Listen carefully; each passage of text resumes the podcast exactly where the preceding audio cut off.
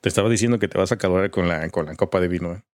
Nah, no pasa nada, es ya parte de la rutina y de todos modos aquí tengo el ventilador porque qué calor está haciendo. Bueno, a, a, mí sí me sucede, no sé por qué, por qué razón cuando ingiero bebidas, por ejemplo, vino, cerveza, bueno, bebidas alcohólicas, ¿no? Y bebidas energizantes, entro en calor. O sea, mi cuerpo enseguida se prende y ando como, no sé, acalorado, pues. en serio, en serio. Bueno, sí, o sea, sí te provoca cierto calorcito, pero no así como que exagerado. Además, te digo, tengo enfrente el, el ventilador, no justamente enfrente, porque si no, pues, se va a escuchar más ventilador que, que vos, pero sí, sí refresca un poco. Ah, y el café también. El café cuando lo consumo por las mañanas. Ah, sí, usualmente, café, chocolate, también. atole. Por cierto, el día de hoy estuvo, pero sí fatal, estuvo caluroso.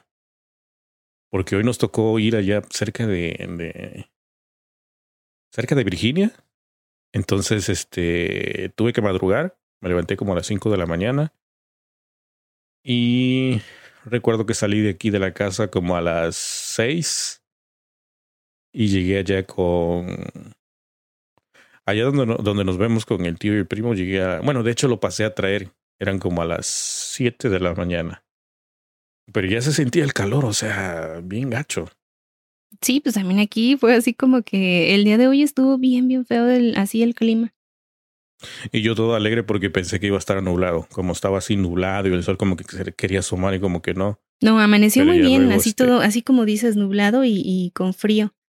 Pero no, ya a lo largo del día se fue, o sea, iniciamos como con diciembre, como con invierno más bien. Después eh, fue primavera. Ah, no tanto, ¿sí? Sí, acá estuvo bastante fresquecito, bastante frío.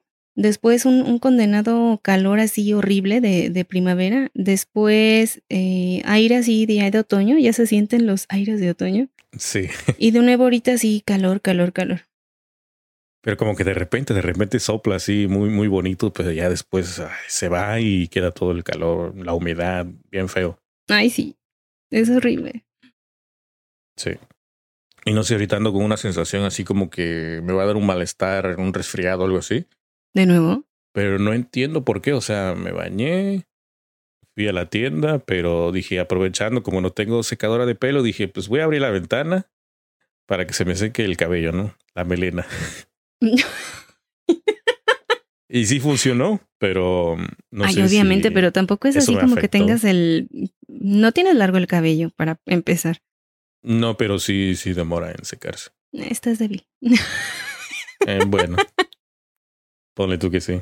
Sí, en serio, deberías de vitaminarte, vitamina C o algo así. Hay unas cosas, ¿no? Tipo derogil o no sé cómo se llaman. No me, no me digas que porque no tomas vitaminas ya no se, este- no se te seca el pelo. No, no, me refiero a tu malestar. O sea, tiene poquitos Espera, meses que espérame, la estuviste conversación- enfermo. La conversación va así, mira. Yo estoy hablando de que, de que del pelo, de que se, para que se me No, secara. dijiste que tenías un malestar, que te, que te estabas enfermando. Oh, ok, tú te enfocaste por esa parte. Yo me estaba enfocando en secarme el pelo. No, no, no. Yo decía por lo, lo que mencionaste, yo dije, ¿se va a enfermar otra vez? Hace poquito estuviste enfermo. No, Y fue una recaída que habías tenido anteriormente. Sí. perdóname, pero no. O sea, yo no me he enfermado ahorita desde hace tiempo, desde mm, inicios de primavera. Te drogabas con el jarabe de tos. ¿Perdón? te drogabas con el jarabe de tos. Pero fue como a inicios de primavera, ¿no? En el cambio de invierno a primavera. Esa fue una y después tuviste otra. No, no, no. Ya y estás ahorita inventando. otra. No, es en serio. Ay, ¿qué me gano con inventar? No manches. Es en serio, sí. No, ahorita puede ser el polvo, alergia o algo así. Ponle tú. Seamos positivos y diremos que fue el polvo. Puede que sí. Oye, este. ¿Qué te iba a contar? Hoy tenemos un episodio especial porque vamos a hablar. Bueno, más bien tú nos vas a contar sobre un libro que.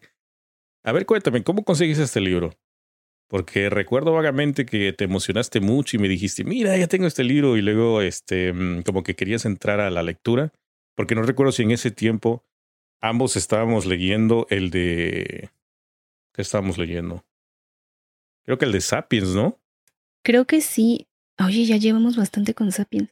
Eh, El libro lo leí, lo, lo vi por ahí, lo agarré en, en, en mis pesquisas y me gustó como, como la sinopsis me agradó. Entonces dije, eh, se oye como de comedia y quiero, o sea, quiero saber más, ¿no? Quiero saber en qué va a terminar la historia.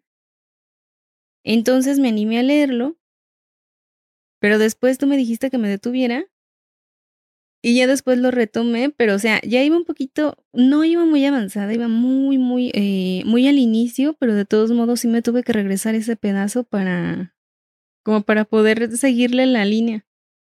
Lo que no recuerdo es por qué te dije, no, espérate, no lo leas, hasta que no sé qué cosa. Porque me lo ibas a regalar en físico.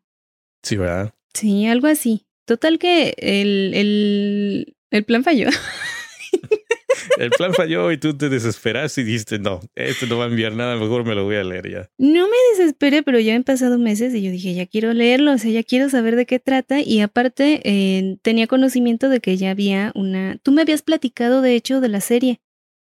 Todo empezó porque tú me comentaste de la serie.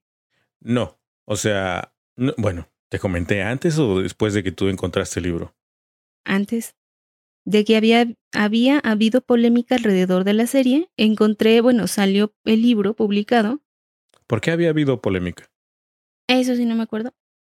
Creo que se hizo como como que la querían quitar por no sé si por faltas así como de respeto y todo eso o, o qué más como problemas traían, pero ¿Por el tema? Pero en realidad no creo, es que no sé, solo me dijiste que había habido un, un poco de polémica en algunos lugares. Pero honestamente no recuerdo por qué. Pues honestamente yo tampoco recuerdo. no recuerdo esa parte. bueno, total que encontré el libro y dije, ah, es el de la serie. Después pasó eso, lo retomé tiempo después porque dije, quiero algo, algo ligero, algo liviano.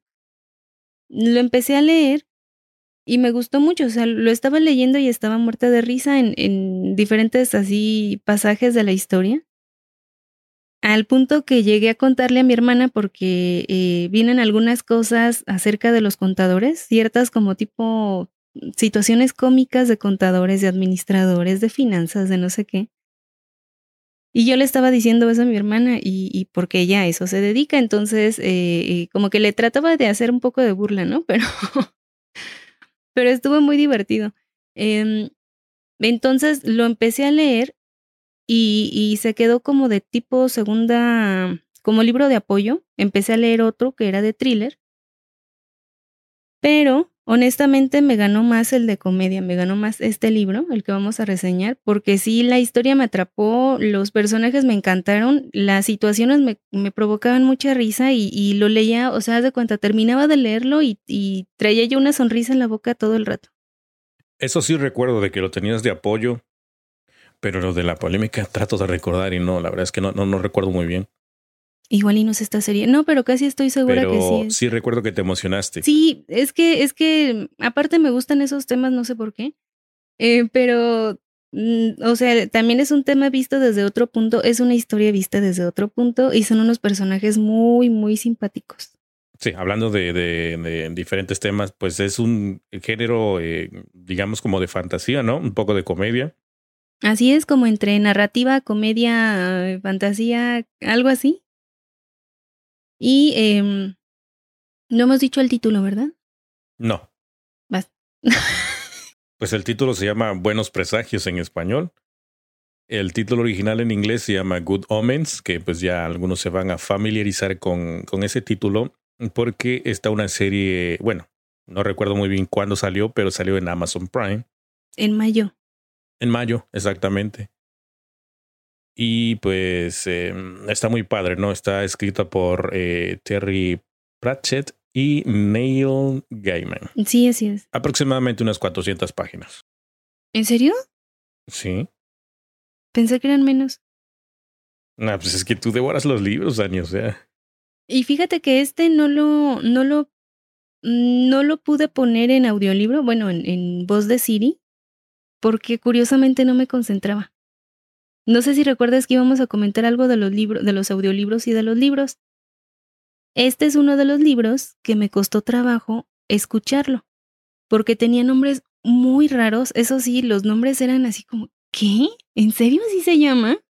Sí, ¿verdad? Como que, como que cuando estás leyendo así, este, ya sea en digital o en físico, y ves algún nombre raro, como que tiendes a regresarte. Sí. No sé, para, para captar bien qué es lo que estás leyendo principalmente y, y, los nombres, ¿no? Como que te los grabas mejor. Y aparte... A comparación de que cuando lo estás escuchando, como que se te pasa y si no lo regresas, se te va.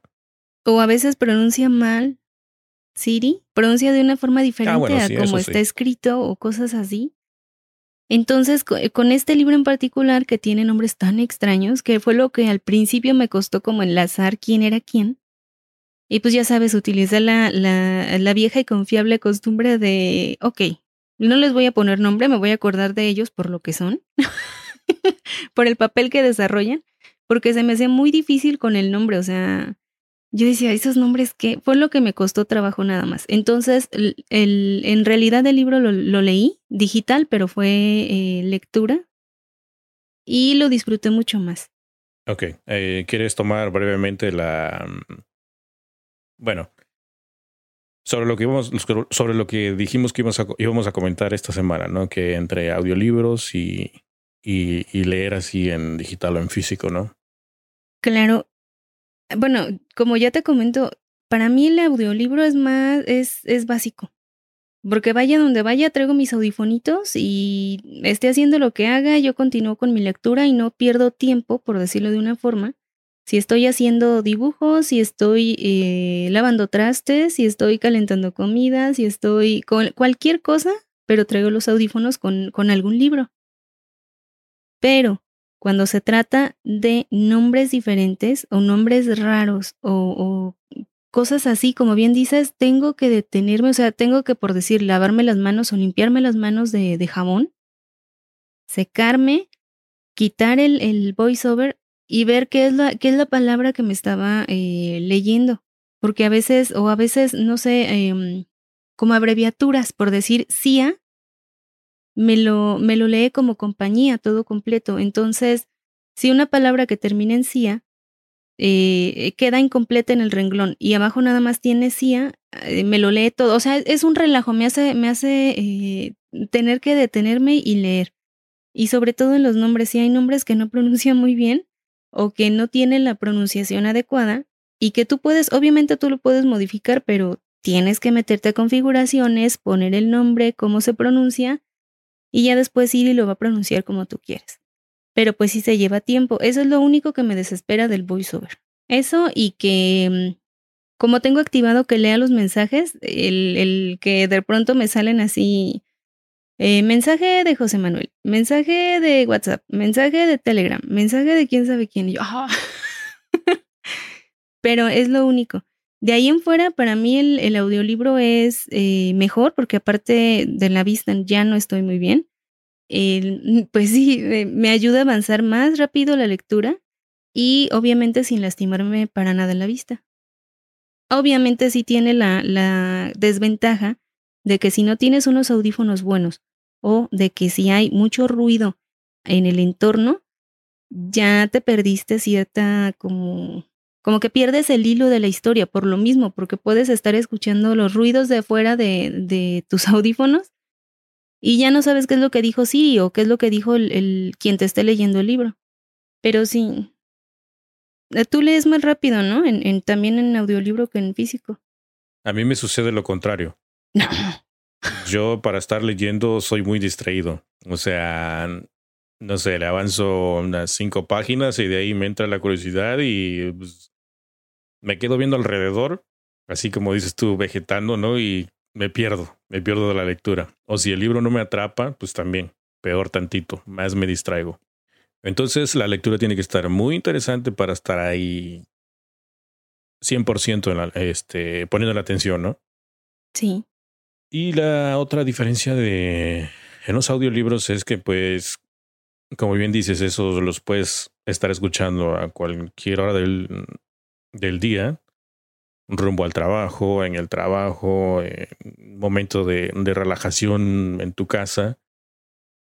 Y una ventaja que le veo es que, por ejemplo, si estás escuchando, es mucho más fácil tomar notas porque tus manos están libres, ¿no? Entonces, algo que te, que, que te quedó ahí grabado, pues rápido coges una libretita o algo y apuntas, ¿no?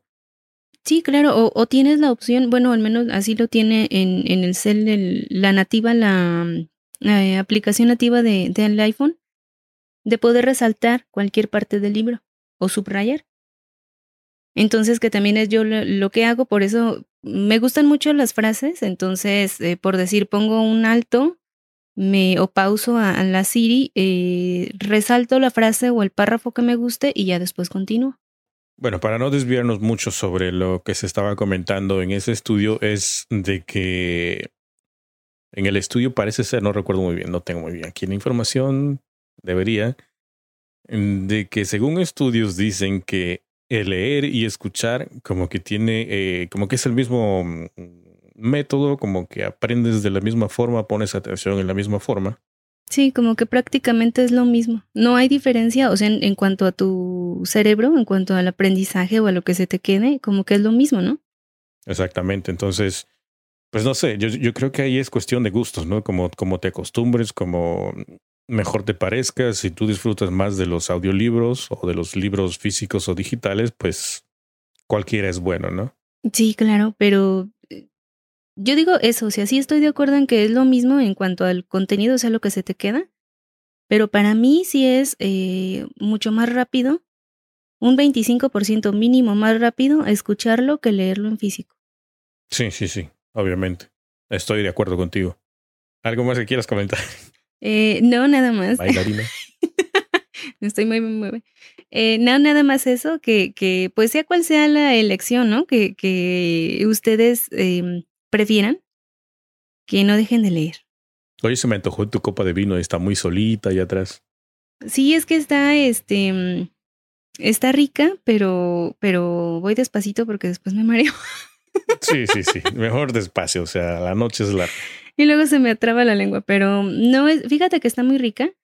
Eh, mi copita está, está bastante agradable el sabor. Y lo único como que, como que de, ya me está dando calor, como bien decías al inicio. Estoy entrando en más calor todavía, sí. Te lo dije.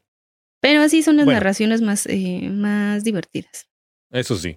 Bueno, retomando el tema, entonces estábamos con buenos presagios. Eh, ¿Nos quieres comentar sobre el libro? ¿De qué trata? De qué va, porque estoy ansioso, ¿eh? estoy ansioso después de lo que nos sucedió esta semanita. me quedé con wow de lo que me estaba perdiendo. Porque Ani he de comentarles que me estaba animando a leer. Oye, vas a leer este libro que no sé qué. yo así como, em, ok.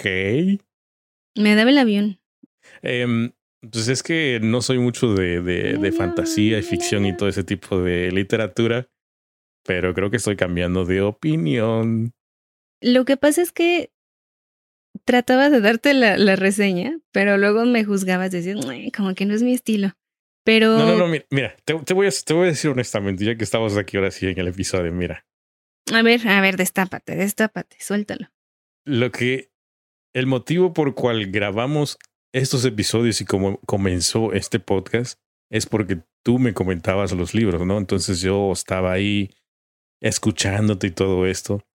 Entonces yo pensaba, digo, en lugar de contármelo un día antes o días antes, ¿por qué no mejor dejarlo para el mero día así para que yo no tenga ni idea de lo que vas a decir?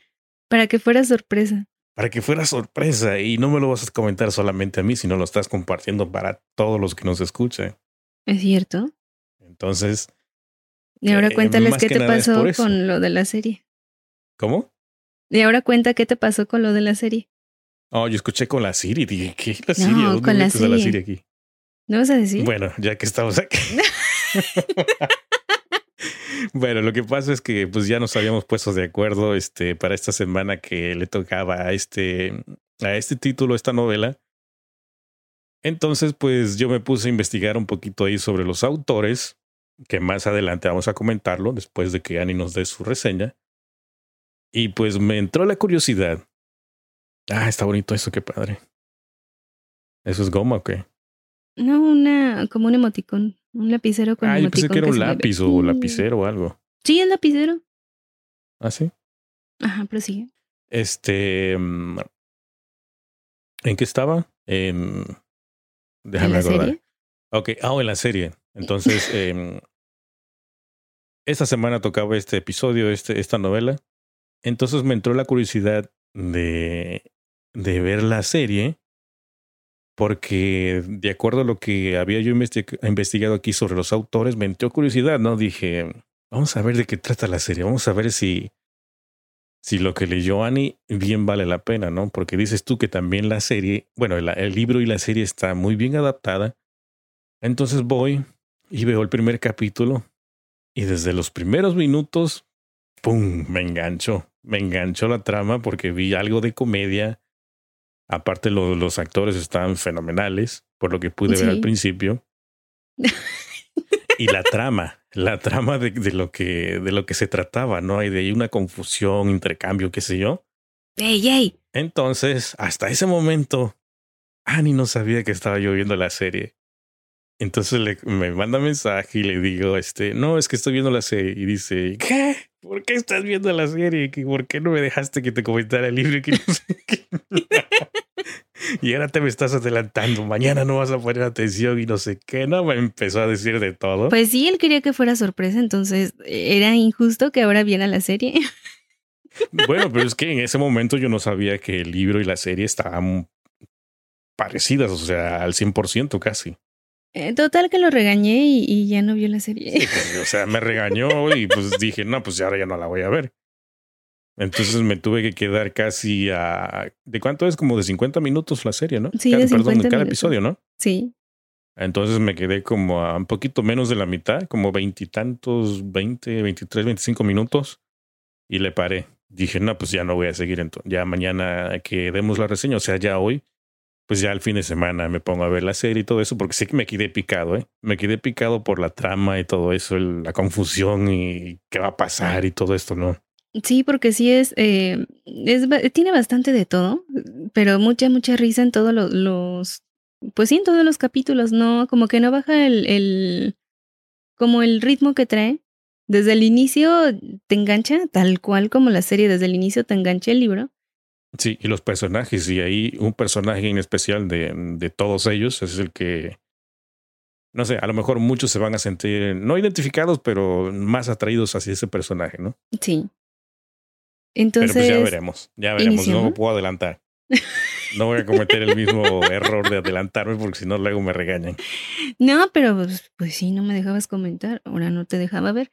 Eh, entonces damos inicio con, con. Ah, nada más déjame decirte. Estaba yo haciendo. Sentí como niño regañado. ¿no? veas esa serie hasta que hagas tu tarea y que no sé qué. Ay, no es cierto, no lo regañe. Eh, nada más le dije amablemente, le sugerí amablemente que no viera la serie y ya, eso fue todo. Eh, Fíjate que andaba haciendo sondeo con varias, con varios amigos a ver si habían visto la serie de, de Good Omens y me decían que no, que no, le habían, que no habían tenido oportunidad de verla. Y le fui a preguntar a Romo lo mismo. Le digo, oye, ¿ya viste la serie? Sí, no la habían visto. Hasta donde, bueno, a los que yo les pregunté no la habían visto. Y le pregunto a Romo, eh, oye, ¿ya viste la serie de Buenas Intenciones? Y me dice, ¿cuál? Y yo, Buenas Intenciones. Y no le, no, ni a él le caía el 20 ni a mí. Y yo, sí, una que se llama Good Omens. Y me dice, no son buenas intenciones, son buenos presagios. Ah, pues sí, o sea, pues cómo, o sea, ah, pues, ¿esa cuál serie es? ¿No? Y ya es, ay, sí, ¿verdad? Pero se me fue, o sea, fue algo como inconscientemente lo escribí y así lo mandé. Em, entonces son buenos presagios, sí, corrijo. Pero no, fíjate que no tenían conocimiento. Bueno, más bien no habían visto la serie, pero ya la anduve recomendando, obviamente. Mm, y fíjate que todo inicia con un demonio llamado Crowley que vive en la Tierra y que a través de los siglos ha visto las diferentes etapas humanas. Guerras, tratados, líderes, conspiraciones, avances tecnológicos y muchas cosas más. Pero no está solo, ya que el ángel Asirafel también ha estado el mismo tiempo aquí en la Tierra. Obviamente, cuando hablamos de ángeles y demonios, tenemos claro el concepto de que son enemigos, ¿no? De que son cada uno por su parte. O sea, Asirafel vivía completamente separado de Crowley. Sin embargo, a través de los siglos, empiezan, em, digamos que lo que empieza en una enemistad, poco a poco se va tornando en una compañía y después en una amistad. Platican mucho y Asirafel es em, como que la primera persona, digámoslo entrecomillado persona, a la que Crowley acude cuando se le dan órdenes de empezar los primeros pasos para el apocalipsis. O sea, de la nada le dicen, después de tantos siglos, de pronto le dicen a Crowley, ¿sabes qué? Te estamos convocando porque ha llegado el día. Va a dar inicio al apocalipsis esta noche y le encomiendan su tarea. La llegada del niño es inevitable, o sea, todos sabemos que el, apocalipsis o el, fin del mundo va a iniciar con el anticristo, la llegada del anticristo. Y precisamente esa es la tarea de Crowley, llevar el, o más bien como escoltar al anticristo hacia el hospital en donde va a ser entregado a sus padres humanos, que resultan ser unos em, como diplomáticos americanos que van a tener en sus manos la crianza de este, de este niño diabólico. Obviamente estos eh, embajadores, creo, eran, eran em, no me acuerdo cómo lo, mencionan ahí, agregados, agregado, quién sabe qué le, le comentaba, eh, así lo ponían en el libro. Total que ellos no sabían que, que les iban a hacer como que cambio de, de niño, sino que nada más les iban a entregar una cestita y como que aquí tiene su bebé, gracias por venir y que le vaya bien. Órale. Una vez que se hubo realizado el trabajo, ambas entidades, o sea, Crowley y Asirafel, se juntan, se reúnen y se empiezan a lamentar, ya que ninguno de los dos quiere que el fin del mundo empiece. Después de haber pasado tanto tiempo conviviendo con los humanos, empiezan a sentir una... Mm, como cierta simpatía hacia el hombre y obviamente hacia todo lo que han realizado. Se sienten cómodos estando en la Tierra. No quieren el enfrentamiento final, ya que se supone que con el apocalipsis se va a desatar la guerra como mm, definitiva entre el cielo y el infierno. Así que después de platicarlo mucho y con muy... Em, y como, así como que muy concienzudamente llegan a un acuerdo. Ambos van a acercarse disimuladamente al anticristo, al niño demonio, y van a tratar de influir en él, obviamente uno positivamente y el otro negativamente. No pueden hacer otra cosa ya que ambos tienen órdenes del cielo y de la tierra de sus superiores.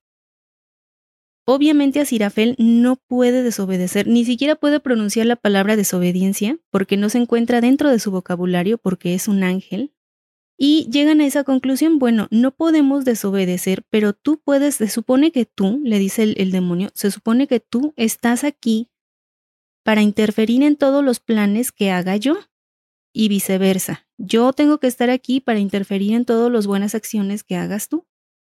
Y eso es lo que iban a hacer. Y obviamente se acercan al niño, le empiezan a influenciar de manera positiva y negativa, ya que la teoría de Crowley es que lo que importa en, esta, en este pequeño anticristo es la crianza, no la herencia.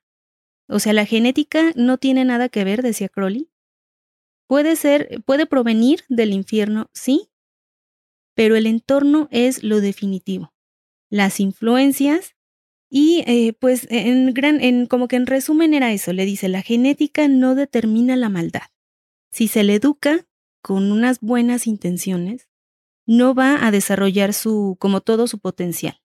Así que Crowley le contaría todos los planes del inframundo y a Sirafel iba a estar ahí para intervenir y para como contraatacar cada uno de ellos. Durante años, el niño es influido, el niño se llama Warlock, recibe este nombre, sí, Warlock, y eh, es obviamente hijo de americanos, pero toda la historia se desarrolla en, en Londres y sus cercanías. Entonces, el pequeño Warlock es influido positiva y negativamente, como ya comentaba, sin llegar a estar plenamente satisfechos ambos bandos. Y digamos que más bien Warlock mostraba una tendencia lamentable a ser muy bueno en matemáticas. no sobresalía demasiado en otras áreas, pero era bueno con los números. Así es que con el pasar de los años, el niño sigue creciendo. Se reúnen de nuevo a Sirafel y Crowley. Y Crowley está realmente preocupado porque comenta es que el niño es demasiado normal. Once años ya habían pasado. Se suponía que a la edad de once años el pequeño anticristo iba a desatar por fin el apocalipsis. Les quedaba muy poco tiempo, tanto a Crowley como a Sirafel, para poder evitarlo. Así es que, pues, llega el cumpleaños número 11 del pequeño Warlock, llega la hora del apocalipsis, y fíjate que hasta cierto punto eran, eran medio tiernos los demonios. Como era el cumpleaños de Warlock, deciden regalarle un perro infernal. Sacan al peor, al más grande y al más peligroso de los perros infernales del infierno y lo mandan a la tierra con la, con la orden de encontrar al, o sea, pues de reunirse más bien, de reunirse con el anticristo. Una vez que el niño estuviera en posesión del perro, le iba a dar un nombre. Lo iba a nombrar como cazador de almas, eh, peste del mal, no sé, cosas así, o sea, le iba a dar un nombre y un propósito. Y el perro no tenía otra cosa más que obedecer al amo. O sea, por más eh, cruel que fuera la tarea, él iba a obedecer. Así es que llega el día, se preparan todos para realizar la fiesta de Warlock. Obviamente están presentes tanto a Sirafel como Crowley disfrazados, uno y otro. Crowley se disfraza creo que de camarero y a Sirafel de mago. Pero lo que querían ver era la llegada del perro, o sea, querían, querían estar en el momento justo en el que el niño le diera un nombre. Lo iban a soltar a las 3 de la tarde y de pronto, ¿qué crees? ¿Qué pasa?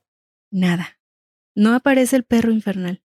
Tanto ángel y demonio están muy sacados de onda, no saben qué es lo que pasó, qué es lo que falló, y están eh, realmente preocupados porque si sus superiores se enteran de que algo está mal, iban a acabar definitivamente con ambos. Repasando, pues la información que tenían, llegan a la conclusión de que el anticristo fue cambiado en el hospital donde nació y que deben encontrarlo pronto. Es decir, 11 años estuvieron influyendo positiva y negativamente a un completo humano. Entonces... ya te iba a hacer preguntas, o sea, yo estaba yo así como, oye, esto en el primer capítulo como que no concuerda, pero ok, ya, ya voy entendiendo, ya sé que en los libros pues Digamos que yo empecé por otro lado. Digamos que yo empecé por otro lado, pero, eh, pero eh, eh, es, es, en sí la, la, esencia de la historia. Pero digamos, o sea, la, la serie está súper bien adaptada, ya hablaremos de ello. Entonces es cuando caen en cuenta, o sea, las dos entidades se quedan así como que, ay, por Dios, por Satán, cometieron un error las monjas satánicas del hospital en donde nació el anticristo, o más bien donde cambiaron al anticristo, porque fue un, em, digamos así, una confusión, una confusión entre humana satánica, digámoslo así, porque dos mujeres estaban dando a luz la misma noche y al mismo momento. Llega Crowley con una canastita que contiene al bebé y se suponía que lo debería de entregar a la puerta número dos, creo. Algo así, o sea, una puerta, ¿no? Con un número. Llega, se lo entrega a una de las monjas, que por cierto era muy despistada, y la monjita comete el error de llevarlo a la número 3, por decirlo así. Entonces se hace un cambiadero de niños, y entre el cambalache de los niños, el anticristo se fue a vivir con una familia común y corriente, a la que nadie sabe dónde se encuentra, y un niño normal fue nombrado Warlock y durante 11 años fue eh, eh, pues confundido con el anticristo. Y bueno, ellos están casi casi sudando en frío porque dicen, tenemos que encontrarlo, pero ¿cómo? El anticristo tiene una como como como de autodefensa. Digamos que pasaba desapercibido para las entidades celestiales o satánicas. o infernales más bien. No iban a poder localizarlo tan fácilmente como ellos pensaban y no saben qué hacer. Están preocupados por eso, están preocupados por lo que vayan a descubrir tanto los de arriba como los de abajo. Están preocupados porque faltan nada de tiempo para que se inicie el apocalipsis y ellos ya no pueden, o sea, no pueden dar marcha atrás, ellos quieren detenerlo, pero no saben cómo. Y sobre todo están preocupados porque en algún lugar hay un perro infernal suelto y que está como que buscando a su verdadero amo. Y pues tal cual, cuando, cuando sueltan a este perro infernal, él eh, no corre hacia los brazos de Warlock, sino que se guía por la única voz que se supone él va a obedecer para siempre, que es la de el anticristo. Lo escucha a lo lejos y se conduce por esa voz. Llega a un bosquecillo, hacia un grupo de niños que están jugando, tal cual como unos niños de 11 años, tres niños y una niña, y el perro infernal es enorme, es grotesco, es amenazador y está a punto de saltar encima de los niños y, llegar con su amo cuando de pronto los amiguitos le comentan que qué es lo que le van a regalar sus papás porque es su cumpleaños. Y él dice, me van a regalar un perro. Entonces el perro infernal se queda como de, a fuerzas, aquí estoy. Y dice eh, el niño, que por cierto se llama Adán, que él no quiere un perro gigante y torpe de los que generalmente ves por ahí. Él quiere un perro extremadamente listo y chiquito. Él quiere un perro enanito que sea muy juguetón y extremadamente inteligente.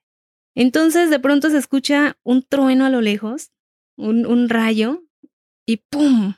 Se transforma el perro enorme en una mini cosita de perro, una ternura de perro. Sí, pues lo escuchó, dije, no, no me va a querer. Sí, pero el perro así como que, ¿what? ¿Por qué? Y ¡pum! De pronto un perro chiquitito. Y dice, eh, se prepara para el nombramiento porque dice, y si yo tuviera un perro, le pondría de nombre. Y ahí todos esperando, ¿no? ¿Qué nombre le va a poner el perro dando saltitos de alegría? ¿Cómo me voy a llamar por fin? Para empezar a desatar toda mi maldad. Y Adán dice, le voy a poner perro. Espera, ese, ese Adán era el, el... El verdadero anticristo. El verdadero anticristo. Ajá. Entonces, Adán nunca había tenido ninguna mm, influencia ni maligna ni benigna. Había sido criado como un niño normal y precisamente es lo que era, un niño. No tenía grandes aspiraciones, sino jugar con sus amigos, divertirse y tener un perro que se llamara perro y que fuera extremadamente inteligente e hiciera lo que él quisiera. Tal cual, perro se dirige hacia sus brazos y desde entonces es su compañero ideal. Así es que, eh, pues ahí va pasando poco a poco las horas para para allá el, como el gran enfrentamiento, o sea, las tropas, tanto celestiales como infernales, empiezan como a calentar. Me imaginaba como tipo em, gladiadores, ¿no? Como que ya, ya vamos a salir, ya vamos a salir. y mientras tanto, fíjate que en el Apocalipsis se nombra a cuatro jinetes que van a, que es también como el inicio, ¿no? Marca el inicio. O sea, ellos se tienen que reunir con el, con el anticristo y dar así inicio también a toda la guerra bueno, desatar todo el caos. Y estos cuatro jinetes del apocalipsis son guerra, hambre, muerte y polución. Que ahí digamos que también hay algo curioso porque em, era pestilencia, si mal no recuerdo, pero pestilencia se jubila cuando se descubre un medicamento y deja en su lugar a polución, que es la contaminación. Han sido convocados y no les queda otra más que reunirse y encontrar al amo los pintan, los describen tal cual como jinetes, pero no jinetes a caballo, sino en motocicleta y motoristas, em, ya sabes, acá metaleros, em, ángeles del infierno, más o menos, así, o sea, pesados con eh, motocicletas grandes, ruidosas, eh, muy peligrosas y pues también ellos de un aspecto bastante bastante, bastante, em, aterrador. La única mujer de ellos es eh, Guerra, que por cierto traía el cabello rojo y donde quiera que iba provocaba obviamente enfrentamientos. Muerte, eh, obviamente siempre vestido de negro, con su capucha y todo esto. Polución, curiosamente vestido de blanco, pero de un blanco bastante sucio, lleno de manchas y como con un olor no muy agradable. Y hambre, que también estaba vestido de colores oscuros. Ese me dio mucha risa porque ves esos, esos restaurantes donde venden comida em, gourmet, le dicen algo así, que son las, las mini porciones chiquititas. Sí, sí, sí. Ah, pues Hambre dice que él es el creador de ese tipo de, de comida. que porque no hay nada más que le, que le agrade o que le haga más feliz que ver a las personas con hambre y pagando grandes cantidades de dinero por una, unas proporciones insignificantes. sí, sí, claro, claro. Entonces, estos cuatro jinetes empiezan a rodar, literal, en sus motos, para el gran encuentro. Mientras tanto, pues Adán no sabe ni qué onda, él sigue con lo suyo, él está, eh, repito, como un niño común y corriente. Eh, obviamente vive con sus padres, con su hermana, con sus amigos, con su perro, que apareció de la nada. Y él es el líder, Adán, es el líder de la banda Ellos, así se hacen llamar, ellos. Porque eran como el terror de la cuadra, o sea, eran así los más latosos, ¿no? Que rompieron una ventana. Fueron ellos, por eso se pusieron así. Eh, se están robando las manzanas. Fueron ellos. qué originales. sí. Ya habían pasado por varios nombres, pero al final se quedaron como los ellos. Mm, tenían una, una imaginación muy activa. Se la pasaban jugando en el bosque, pero em, de esos juegos así de antes, o sea, que, que armaban em, eh, fuertes para poder estar ahí como si fuera su casita, que planeaban batallas, que se enfrentaban a otros grupos de niños, que por cierto el otro niño se llamaba, em, no, no, no me acuerdo, no, no voy a, decir este, porque luego si me equivoco, sí, metería muy feo la pata, pero se enfrentaban a otro grupo de niños como por el, como por el poder, ¿no? del territorio, ya sabes. Y pues obviamente siempre ganaban los sellos. Obviamente Adán tenía una rebeldía que siempre lo ponía al, como, como al blanco, ¿no? De todas las quejas. Era rebelde y siempre los vecinos se quejaban con su papá, ¿no? Este, Adán vino y, este, no sé, pisó mis flores. Eh, Adán vino y ensució a mi perro. Adán, no sé qué, o sea, siempre era una queja tras otra. Era bien latoso el Adán. Pero obviamente su papá era, era, ay, el papá me daba mucha risa el personaje de la, de la serie, por cómo pasan al señor, pero yo no lo imaginaba así en el libro, pero sí tal cual, o sea, eh, me daba mucha risa el señor. Muy, porque sí desesperante su, su, aspecto. Eh, sí, como entre tierno y ganas de sacudirlo, como despierta, hombre.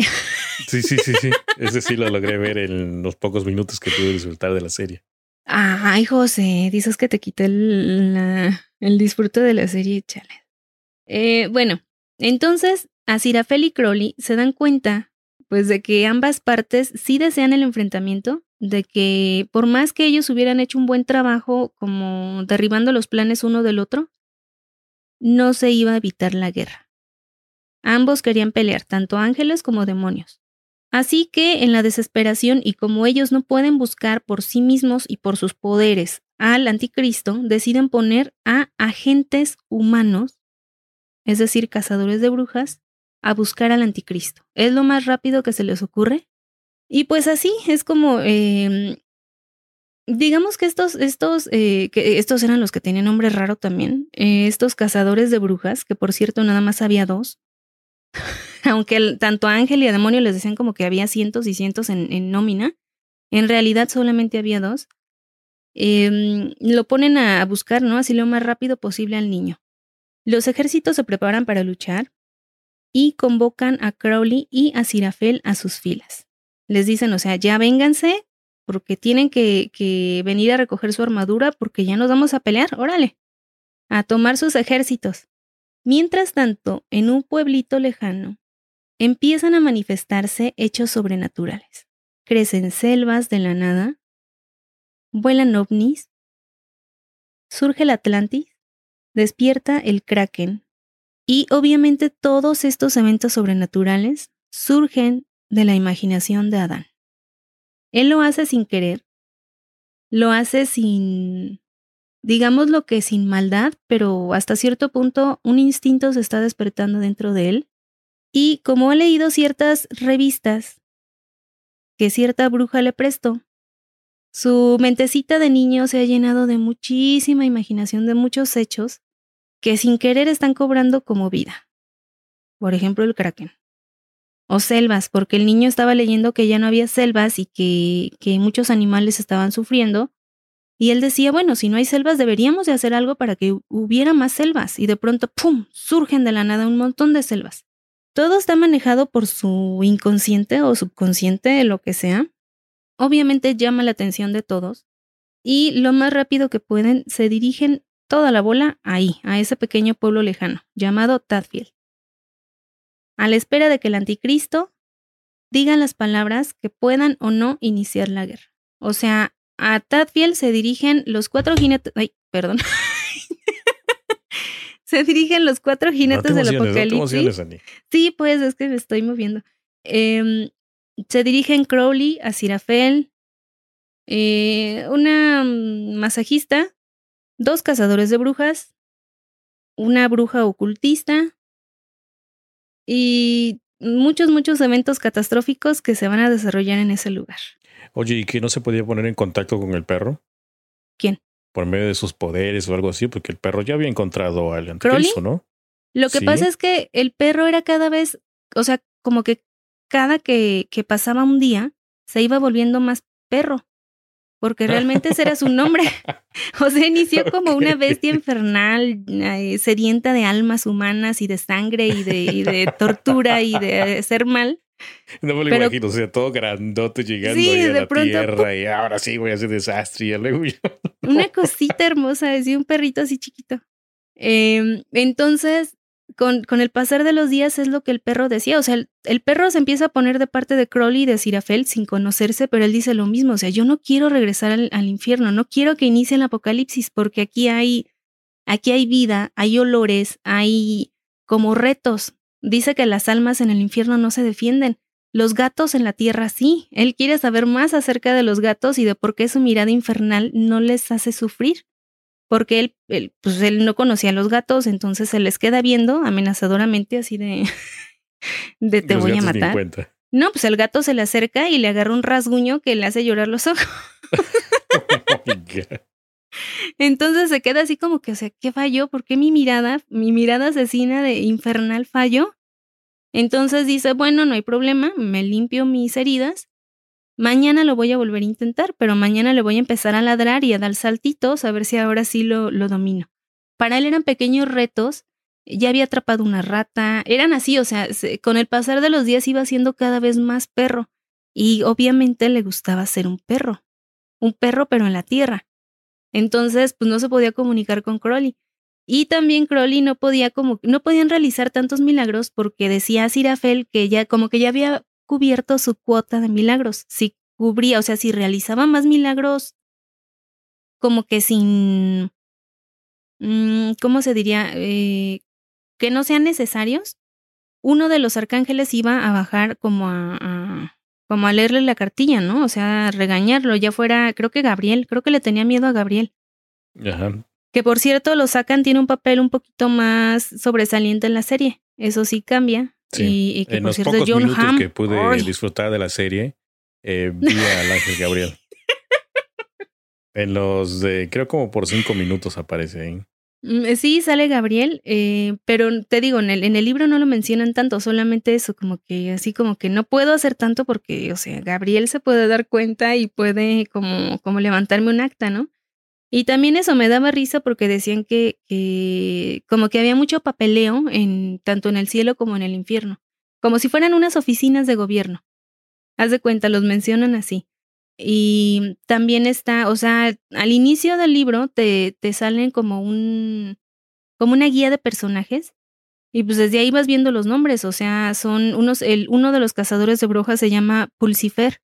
O sea que todos terminan con Fer, ¿no? No, no, déjate de eso. Bueno, fuera. Una de las brujas se llama Anatema Device. Anatema Device. Eh, mm, bueno, no mencioné esto, pero había una bruja hace muchos años que escribió un libro de profecías. Y esta bruja se llamaba Agnes la Chiflada, así tal cual, Agnes la Chiflada. Y así le ponía el nombre, o sea, las acertadas profecías de Agnes la Chiflada. Entonces, una y otra vez te mencionaban el condenado nombre y ya estaba hasta el gorro del condenado nombre y de escuchar así, o sea, nombres raros que se te, se te presentaban. Y yo decía, bueno, pero ¿por qué les pusieron así? Ya después te acostumbras, pero al principio sí me costó un trabajillo así como que, mm, ¿esta quién era? ¿Y esta de dónde era? ¿O este qué hacía? Ya después, conforme avanza la historia, ya te acostumbras. Pero por eso decidí no mencionar muchos nombres y mencionar nada más la historia principal. Obviamente de ahí pues ya se, se em, pues ya se desarrollan otras historias secundarias. Y obviamente estos dos personajes, tanto del ángel como del demonio, son geniales. Los dos son geniales.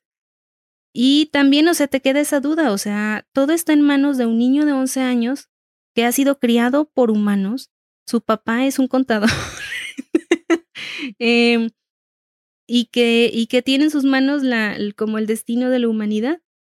Entonces lo están, lo están como presionando por todos lados y empieza, empieza a escuchar voces dentro de su cabeza, o sea, lo, lo empiezan a incitar a ser malo.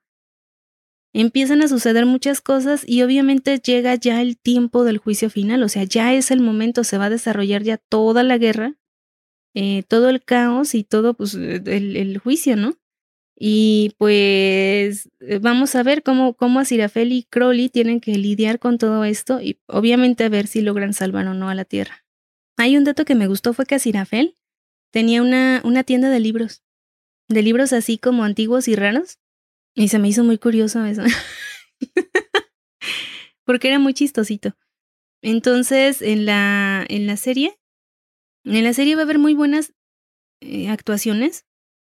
¿Qué? ¿Por qué me haces así? ya mañana la ves, hombre. Eh, va a haber muy buenas actuaciones y em, la, la voz que narra es la actriz Frances McDormand. ¿Frances o Francis? Cierto, cierto, me dijiste ahí que, que este. Ganadora del Oscar. Que hay narración al principio. Sí, sí, sí. Eso me gustó también, como empezó. Sí, es, es toda la historia, o sea, toda la historia se supone, bueno, ahí más, ahí la, la describen como la voz de Dios, eh, pero en el libro te dicen que la voz de Dios se llama Metatron. O sea, es un ángel que se llama Metatron. Eso me sonó como a los Transformers, ¿no? Sí, es lo que dicen. sí, ¿no? Como Megatron o no sé qué. Es lo que dicen, que por qué se pone así. Eh, bueno, pues él es como la voz, pero es como si fuera un emisario, como así tal cual, o sea, como si fuera el secretario del presidente más o menos, o sea, él es la voz de Dios, pero no habla por Dios, sino nada más como que Dios le dice, ten, ahí están como los avisos dominicales, ¿no? Tú los das. Y, como que es lo máximo a lo que pueden acceder a, comunicación, porque, eh, o sea, Sirafel hace lo posible por detener la guerra, o sea, está como que está echando todas las canicas para poder detener todo esto y salvar a la humanidad, porque él no quiere que la humanidad muera, no quiere que se extingan. Y obviamente lo más gracioso, pues es Crowley, es, es, el, es este demonio que en realidad es la serpiente que tentó a Eva en el principio del tiempo. Entonces, también es un personaje, es un personaje hermoso el Crowley, el demonio, porque te lo, te lo describen como si fuera eh, Zipizape, o sea, así, sea, porque es una serpiente. Ah, sí, eso no, no le puse atención. Bueno, es que yo, yo, le, yo le estuve, yo le estuve viendo en versión latina. No, en la serie no, pero en el libro sí, sí dicen así como que ah, de repente cuando, se, cuando se distrae, cuando se pone nervioso o, o, alterado, tiende a como a descuidar su acento y se le nota el ceseo. Porque él, él incluso se cambia de nombre al pasar de los siglos, se cambia de nombre y, y decide como quitarse ese ceseo que tiene y como tiene ojos de serpiente amarillos y, así reptilianos, eh, lo que usan, lo que usa siempre son lentes oscuros. Entonces, cuando se pone así medio tenso, sí tiende a cecear. Entonces le dice a Cedirafel, a. Pero bueno, em, también en una nota ya, este, una última nota, nada más comentar que la voz del, del, del diablo, de Satanás, es este Benedict Benedict Cumberbatch. Entonces dije, ay, tengo que escucharla en inglés. Y ya, esa sería toda la reseña. Ok, me, me, gustó. la verdad es que sí estoy muy interesado por la serie y por el libro también. Pero eh, ya me entró la curiosidad eh, y no sé si el libro primero, la serie. ¿Qué me recomiendas? Vas a ver primero la serie. Sí, ya lo sé. ¿Para qué te pregunto? Es que me, hasta me gustó el, el, inicio, o sea, lo que te comentaba, la, la música de inicio, el tema de inicio. Oh, sí, el soundtrack está hermoso. Me encantó. Y también te digo, la, las, eh, por decirlo, los papeles de tanto de Crowley como de Asirafel, sí los veo en, ese, en esos actores. O sea, desarrollan súper bien, sí, muy, muy bien su personaje. ¿En cuánto tiempo viste la serie? Este, en un día.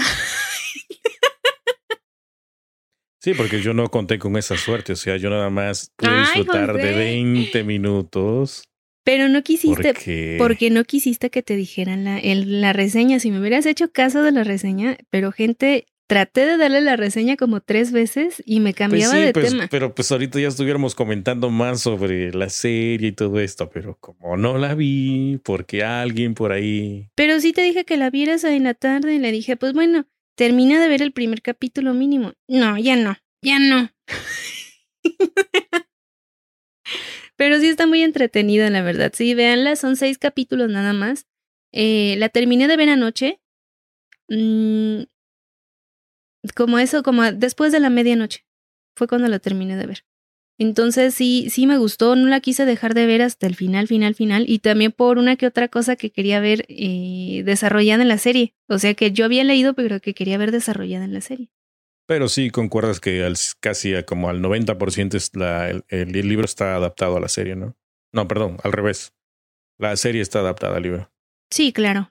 Sí, incluso en el mismo orden, o sea, en el mismo orden en el que tal cual inicia en el libro, tal cual inicia la serie. Y lo mismo, sí, o sea, se desarrolla. Muy bien. Pues ahí está la recomendación de Annie. Por otro lado, vamos a, vamos a comentar un poquito sobre los autores. ¿Qué te parece? Me parece bien. A conocerlos un poco más. ¿No? ¿No te parece? Sí, dije que me parecía bien. Ah, ok. Pues es que me alejé para dejar mi notita, mis notitas por allá y traer la nota de los saludos. Sí, sí, sí, eso también está interesante. Bueno, pues como ya comentamos al principio, eh, esta novela está escrita por eh, Terry Pratchett y Neil Gaiman.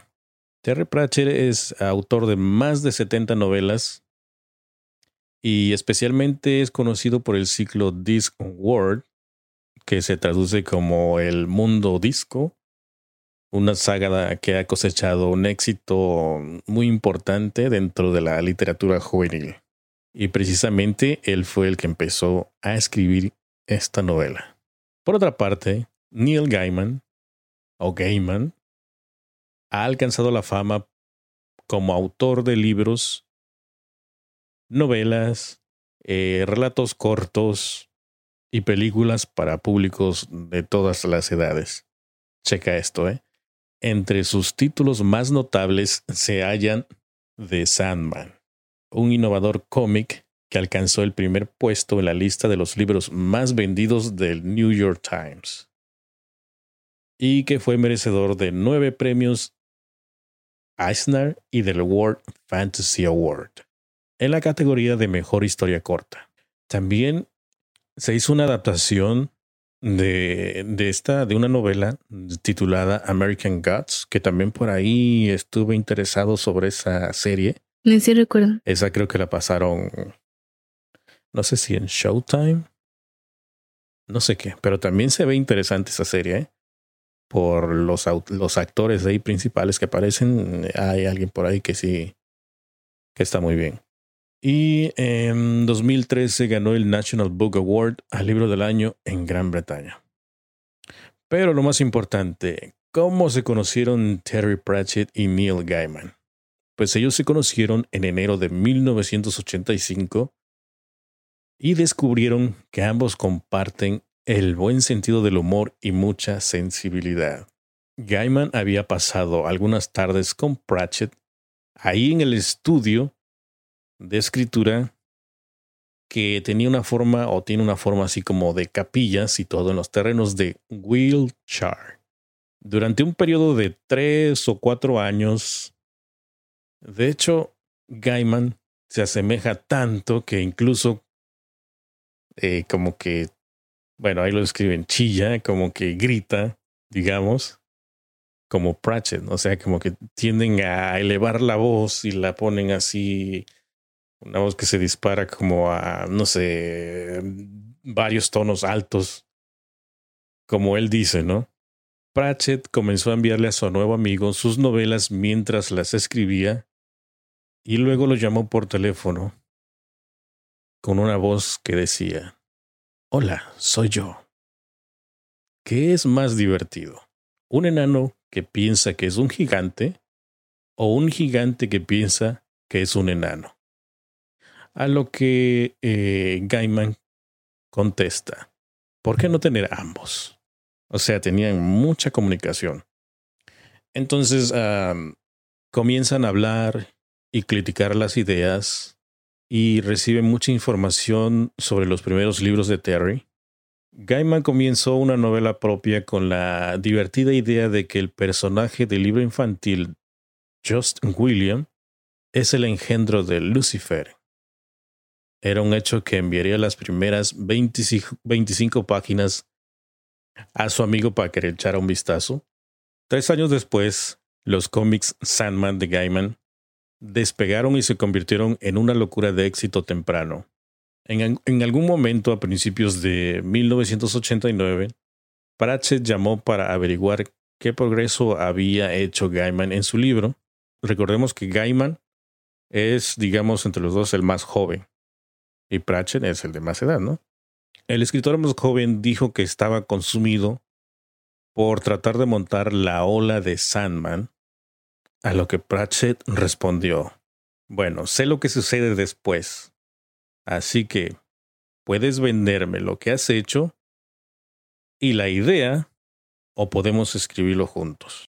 El primer borrador del libro en el que trabajaron juntos se llamó William el Anticristo. El segundo fue el libro que vendieron en 1990, Good Omens. ¿Sabías que se escribió hace tiempo? Sí, eso sí viene en el libro. ¿Eh? Aquí dice que el título completo tiene una línea adicional. Eh, no sé, tiene como no sé, algo como The Nice and Accurate Prophecies of Agnes Nutter. Es lo que te digo, las, las acertadas y quién sabe qué profecías de Agnes la, la... La bruja, ¿no? Es lo que comentaste. Agnes la chiflada, creo, algo así. Ajá, ajá. Agnes Nutter. Sí. Nutter, Nutter la chiflada. Eh, el cual es una comedia sobre el nacimiento de Satanás con un, con un elemento de farsa de Shakespeare de padres equivocados la cuenta atrás para el apocalipsis y en su corazón las deliciosas creaciones del ángel Asirafeo, el ex guardián de la puerta oriental del Edén, y el demonio Crowley. Estas dos manifestaciones del bien y del mal han tenido un gusto por la vida en la tierra, así como entre sí, y se confabulan para posponer su final. Bueno, pues prácticamente aquí comenta sobre que esta es una entrevista que por ahí encontré, ¿no? Entonces también comenta sobre la, el, el, libro que se llevó a una serie de televisión, como ya comentaste, que está dividida en seis partes, dirigida por Gaiman como escritor y pues como él es el que llevaba todo el mando, ¿no? Con un elenco que no sé si mencionaste los actores, pero incluye a Michael Sheen como el ángel y a David Tennant como el demonio además de John Hamm como el ángel Gabriel. También menciona que los actores aquí, estos mencionados, ¿cómo lo digo? O sea, como que ellos pusieron, ellos encajaron muy bien en los personajes que ellos le pusieron de su cosecha, ¿no? Digamos que ellos eh, les explicaron de qué iba la trama y todo esto, y pues ellos como profesionales quedaron... Le dieron unos toquecitos. Exactamente, unos toquecitos especiales, extras que pues quedó muy bien, ¿no? También comenta que como eh, en ocasiones este Gaiman era bastante nocturno en sus días de colaboración, o sea, cuando los dos estaban ahí escribiendo sobre esta novela, Pratchett aparentemente dejaba mensajes de voz que decían, levántate bastardo. o sea, con una leve sensación de afecto para su... Se sentía juvenil el Pratchett. Que por cierto, en las 25 páginas originales de Good Omens, Crowley era muy parecido a Arisa Fell. Pero una de las cosas que hizo Terry fue tomar todas las cosas sobre Gaiman, digamos que el Gaiman de hace 30 años, que pensó que eran divertidas, porque como comentas, eh, Crowley aquí utiliza lentes oscuros, eh, incluso en, en adentro, o sea, donde no los necesita, ¿no? Sí, o en la oscuridad. En partes, exactamente. Entonces, esto que nos quiere decir que Terry Pratchett acostumbraba a vestir así. O sea, con ropa de cuero, gafas, así estilo rockero. Y de ahí toma algunas eh, cosas Gaiman para ponerlo en la, en la novela. Y también Crowley, bueno, eso no había dicho, pero Crowley tiene un, un Bentley de así como de, como original pues de muchísimo tiempo. Y decía que toda la música que, que ponía, se, o sea, no importaba el tipo de música que fuera, siempre se convertía en la música de Queen. Exactamente. Entonces eso también me daba risa porque estaba en una situación así como que estresante y de pronto salía One Bicycle. o sea, salía cantando ahí cualquiera cualquier, o sea, cualquier tema de, de Bohemian Rhapsody, cualquier tema, eh, ah, terminaba así. O sea, era, era como la, te lo imaginabas como la música de fondo de todas las escenas de la, de la historia.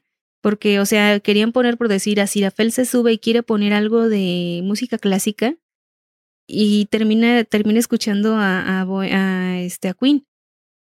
Entonces le dice que creo que, cualquier música, algo así, cualquier disco o cualquier mm, cinta que se introduzca en el Bentley, después va a terminar convirtiéndose de una forma u otra en Queen. O sea, siempre iba a tocar Queen su carro. Que por cierto, la, toda la música que sale ahí en la serie, bueno, de los 20 minutos que pude disfrutar, la música está genial. Y precisamente ahí esa que mencionas de Queen, ahí salen esos Sí, salen, salen muchas, este, muchas canciones de Queen. Y eh, pues sí, está, está bastante gracioso y ya se me olvidó lo, que, lo otro que iba a decir. Bueno, entonces continúo. Los dos autores deben haber formado un equipo de redacción interesante. Gaiman, con una vergüenza de riquezas religiosas, ya que fue criado como judío, fue a una escuela de la iglesia, eh, una iglesia en Inglaterra, mientras que su familia y su ex esposa son miembros de la iglesia de cienciología como el Tom Cruise. Órale. Mientras tanto, eh, Pratchett agobiado, eh, eh, pues él tenía otros pensamientos. Él creía que, que en el alma y que en el universo tiene, tiene, todo tiene un propósito, ¿no? Y una forma y posiblemente algo detrás. Eso era lo que pensaba este. ¿Quién te dije que era? Terry. Pero aquí viene la parte triste. En 2008, cuando tenía 60 años, a Terry le diagnosticaron una forma rara de aparición temprana de Alzheimer. Ah. Sí. Em, una atrofia cortical posterior, que esto es, hace referencia al proceso de degeneración o degradación gradual de la corteza cerebral, cuyo origen se encuentra en la merma o disminución de la población neural que lo conforma. Por lo que, eh, bueno, eh, Terry decía que eso era, o se refirió a todo ese padecimiento como emboogerance. Eh, que esto es un modismo militar inglés que significa un obstáculo que se interpone en el camino del progreso. es una palabra en inglés, ¿no? Un modismo. La enfermedad afectó su sentido visual, dificultándole escribir, escribir a máquina obviamente, e incluso vestirse.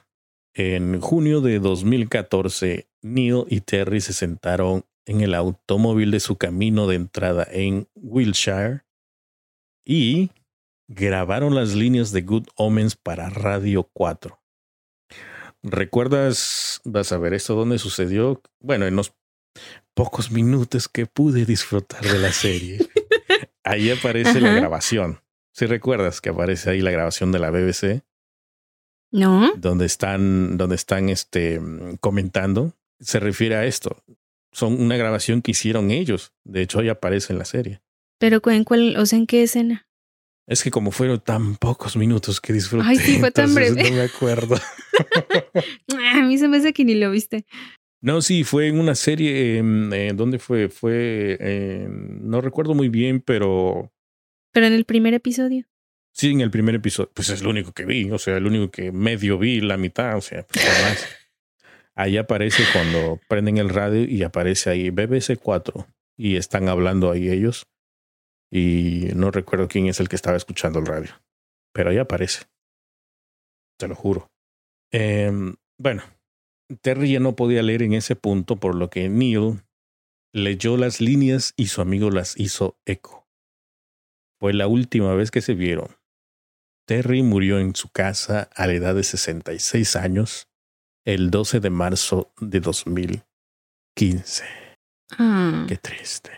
Sí, la verdad sí. Pero lo que me agradó es que la primera vez que se vieron, o sea, dijeron, sí, somos del uno para el otro. Tenemos muchas similitudes. Creo que hay una parte en la serie también donde aparecen comiendo sushi. Creo que fue el, el, ángel, ¿no? El ángel que está comiendo sushi y luego se le aparece el arcángel y dice que porque estás comiendo eso, ¿no? Eh, creo que eso también fue algo que le sucedió a ellos cuando se conocieron. Precisamente, eh, creo que estaba en un restaurante, alguien de uno de ellos dos, precisamente comiendo sushi. Y este, creo que por ahí fue donde se conocieron. Mira. No sabía que ya había fallecido. Sí, sí, ya falleció. Me gustó, este, te digo, me gustó cómo embonaron, cómo encajaron y cómo, este, pues colaboraron en varias novelas, ¿no? No nomás precisamente en esta, pero eh, como que los dos tenían el mismo estilo y pues ya Gaiman fue el que se, se quedó a cargo de todo, de la, de la, de la producción de la serie. ¿no? O sea, él comenta también que le hubiese encantado que pues su amigo estuviera con él, que en ocasiones él, eh, que fue muy duro para él, ¿no? Que en ocasiones él cuando estaba haciendo los, eh, el libreto, digamos, para la serie, pensaba mucho en su amigo y decía que si él estuviera ahí, como que se le pararía atrás dándole así unas palmaditas y animándolo, ¿no?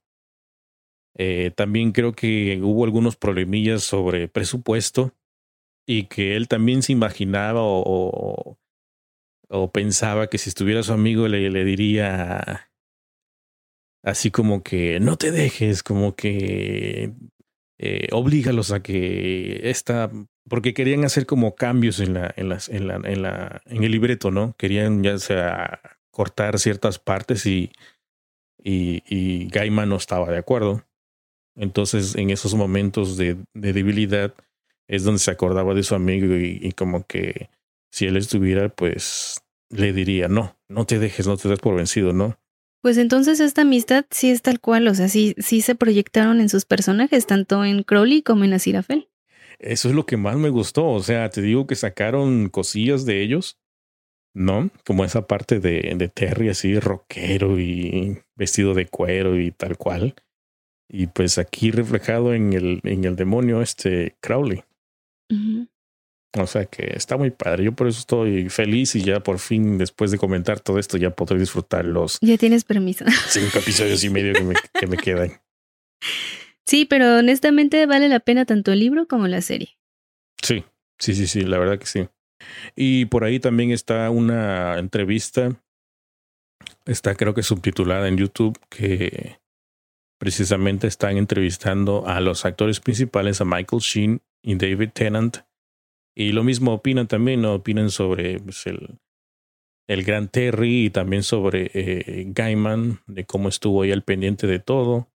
O sea, que habla muy bien de ellos, ¿no? Como, como este, como autores de, de la novela. ¿De qué te ríes? Nada. te me quedas viendo así como que haces hueque y este porque está con muchas pausas.